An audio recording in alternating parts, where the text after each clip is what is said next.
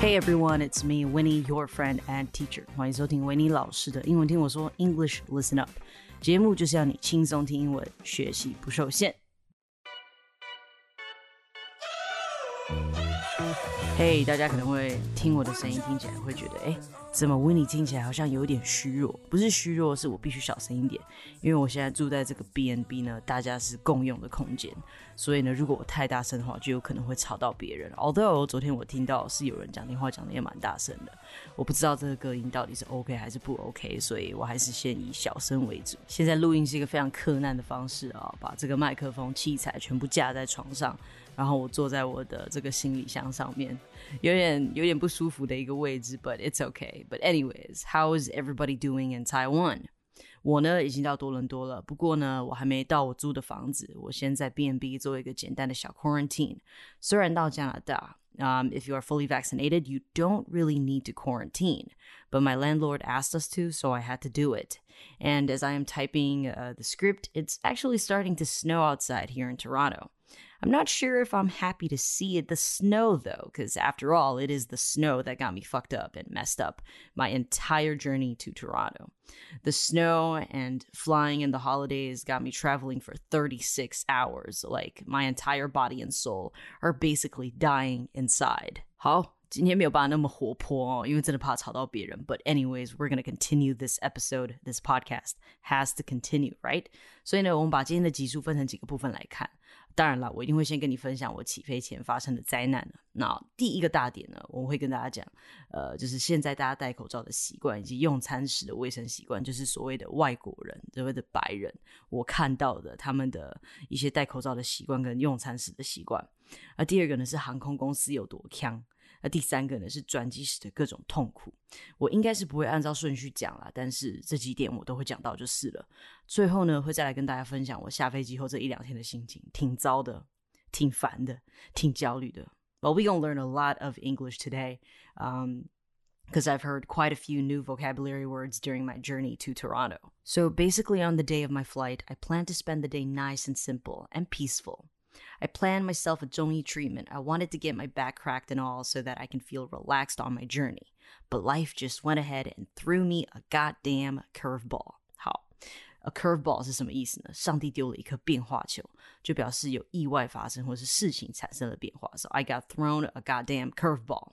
So early in the morning, around seven o'clock, I got a call from my mom saying that my sister lost her passport. And seriously, who the fuck loses her passport? 我一早起来，应该说我根本还没起床，我就被一通电话给吓醒。我妹把她的护照搞丢了。你说把台湾的护照搞丢了还行，我不是说台湾的护照不重要，我是说，因为我们现在要入境加拿大，所以他的护照搞丢的是加拿大的护照啊，所以他如果搞丢了台湾的护照，至少不会影响他入境加拿大嘛，对不对？他搞丢的是加拿大的护照，我真的。 心从来没有这么累过。So basically, my day of chilling and relaxing was ruined. I had to ride several taxi rides and waste a lot of money trying to help my sister find her passport. She lost it at Shuanghe Yiyuan and at the ER, okay? At the ER, people were busy as fuck trying to save lives, so no one was willing to help us. 那最后我们也只能接受她不能飞的事实了。 所以呢，我就只好 travel alone 了。Okay, not gonna lie, it was lonely as fuck, man. Super lonely. And this flight that I am on is um, not a direct flight. I have a four-hour layover in Vancouver.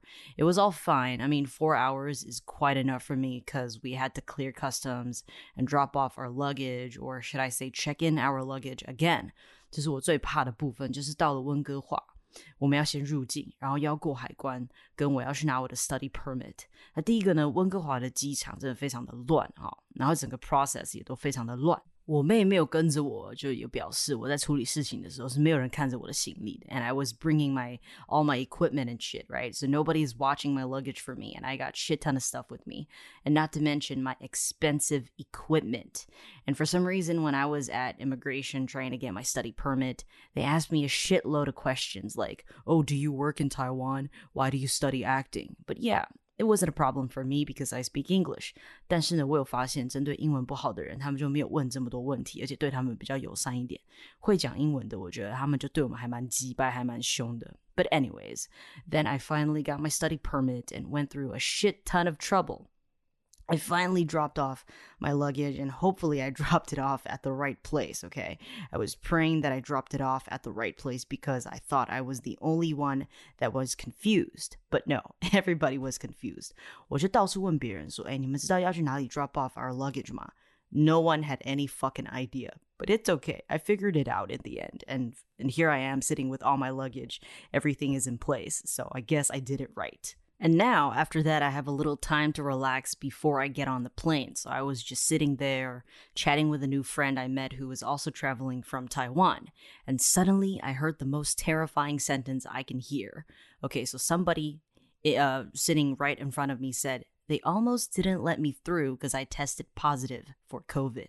干！我一听，我想说傻笑，你 COVID 阳性，然后你给我搭飞机，然后还坐在我正对面，哦，你讲电话口罩还没有给我戴好，你不怕死，我怕死你。然后我整个默默的把我的东西往旁边移走。但说真的，想也知道，不是只有他一个人这样，一定有一堆人也一定也有一堆人就是 positive，哎一定有很多人是阳性的，但是这边的人都。不把他当一回事，而且说真的，你要当一回事也很困难啦。因为人实在太多了，不像台湾小小的还算好控制。就是你入境的话，你就是直接到那个防疫旅馆，不会有这个问题。可是这边的人就是你下来之后，你人就大家就鸟兽散了。所以 I I'm pretty sure there's a reason why 他们一天会有至少 ten k 的人感染。那在这个之后呢，终于终于 finally 我终于上到了我的第二班飞机。我想说 OK，一切看起来都还算顺利。结果 I got stuck on a plane due to heavy snow。我就看着窗外下大雪，它越下。越大，然后他们就一直说什么 "We will try to take off when we catch a break in this weather"，那意思就是说呢，当他们有找到一个下雪的小空档的时候，catch a break，他们就会试着起飞。但那个雪之大是根本不可能的。我知道你们在台湾听了一定会觉得很兴奋，哇，有雪耶，Woo！But no，这边这边下雪的话是有点痛苦的，因为第一个非常的冷。第二个呢，你要走在雪里面，要去办任何事情都非常的麻烦。So back to the story, the flight was packed. Packed 的意思就是非常满的意思。It was full, and there were no social distancing at all. Okay, people were sitting right next to each other. We were basically confined to this aircraft，就表示我们被关在这个 aircraft 里面。Aircraft 就是飞机的意思，confined to 就是我们被关在这个飞机里面。The wait was long very, very long. Three hours on that aircraft. I even finished that new Venom movie just waiting, okay? 我光等待的时候，我就把 Venom 第二集看完了. And I even made a new friend on that uh, on that plane with this girl sitting next to me. She's quite nice and she is Chinese. And she told me that she is also an artist. She does music. That's quite nice to have someone to talk to while you're traveling alone. 那你可以跟大家小小分享一下，我现在住的这个 B&B 呢，它 就在一个地铁的车站的旁边，所以时不时呢就会听到轰隆隆隆、轰隆隆隆的那种声音，然后这个时候录音就要暂停，所以其实录这一集也是录的蛮崩溃的。But anyways, back to the story，我们刚刚在讲什么呢？Okay, let's continue. So now, while I was waiting to board the plane, and when I was on the plane, I noticed one thing：外国人他们真的没有在怕，They just grab their food with their hands, and I don't see them sanitizing their hands before they reach for their food at all. Okay, That scares me, man. It's truly terrifying。然后正当我在害怕的时候呢，说时迟那时快，我看到我的飞机又再次被取消，我真的快发疯了。因为在那个时候呢，我已经过安检三次了。第一班飞机就我上去在那边待了三个小时之后，因为雪太大，它就取消了嘛，对不对？所以他后来呢，我们又再次出来，然后呢，我们的飞机又再次被取消，真的是 fucking going crazy。我已经过安检三次了，I went through security three times already, and it's fucking killing me. And now we have to go through the same shit again and check in my freaking heavy luggage again. And I'm really worried about my equipment. Okay, I don't want it to be ruined. So I was listening very carefully to the announcement, like, what now? 又怎么了？你到底又怎么了？And man everything that could go wrong went wrong. Again, the flight was canceled, and I thought I had to pick up my luggage again, but this time I didn't have to. But that leaves me more worries. Like, what if you fucking lose my stuff, man? And then everyone was confused because they weren't being very clear with what we should do next. So, first they canceled our flight because of the snow. All right, I get that. 下大雪不能飞，我懂。那第二个原因是什么？We ran out of fuel. Fuel 就是燃料的意思。What? What? What? 你居然一个机场，一个航空公司，你会没燃料？How does this shit happen? Like oh my god，所有在飞机历史上可以 fuck up 的东西全部都被我碰到了。And then there was uh, more delay. They kept announcing that they are grooming the seats. Grooming，他在这边用了 grooming 这个字，对我来讲还蛮新奇的，因为我没有碰过啦。因为 groom 这个字，G R O O M，可能就是跟你自己把你自己的衣服、服装、仪容啊弄得比较整齐的那种感觉。但是在这里呢，他们用 groom 来形容这个清理飞机。 so, yeah, they kept announcing that they're grooming the seats or the aircraft so that we could have a comfortable flight and that they are short staffed because of the holidays. Okay, so basically everything was delayed. Short staffed 就表示他们人手不足, okay? But the good thing is we didn't have to drop off our luggage for a third time. And if I had to go through security one more time, I swear to God, I'm really going to lose it, okay?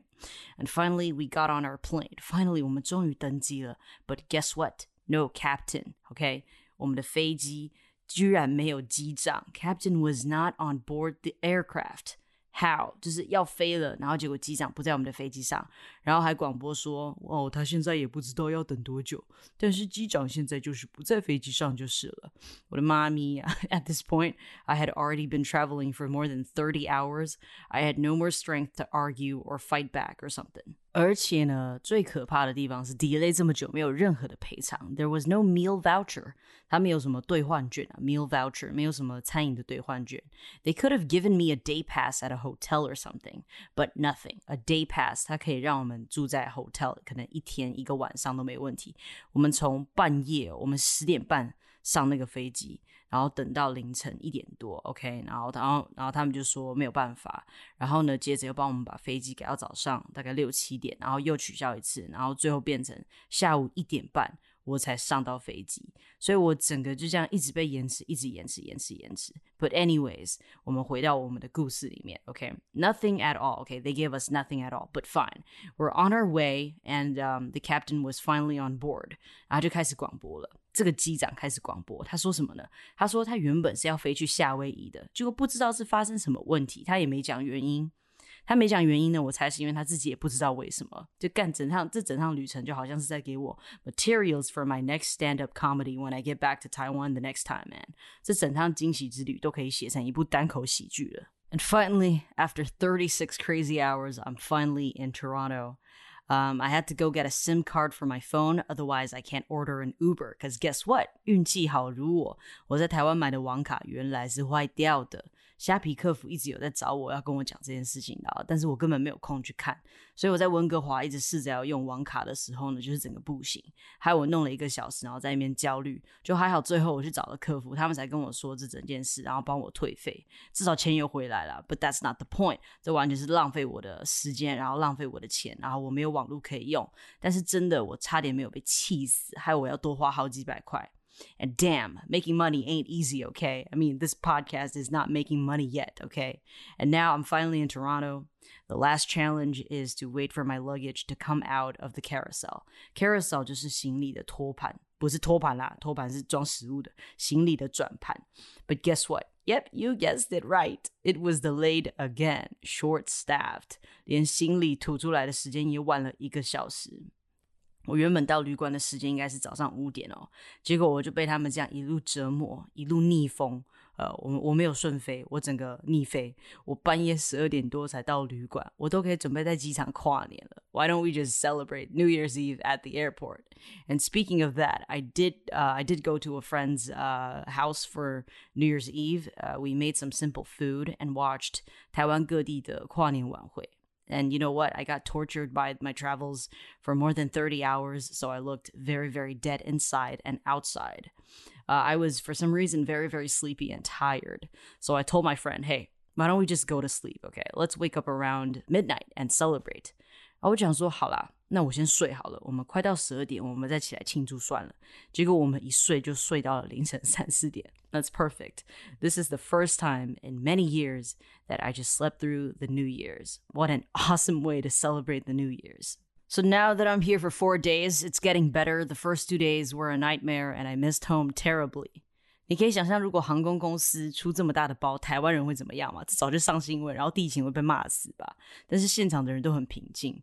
People did get a little cranky, but no one was uh freaking mad or going crazy towards the staff. Cranky 就是开始变得有点烦躁，有点那个气，有点气扑扑这样子。但是没有人真的是很生气的去骂那些 staff，可能也是因为 holiday 的关系吧。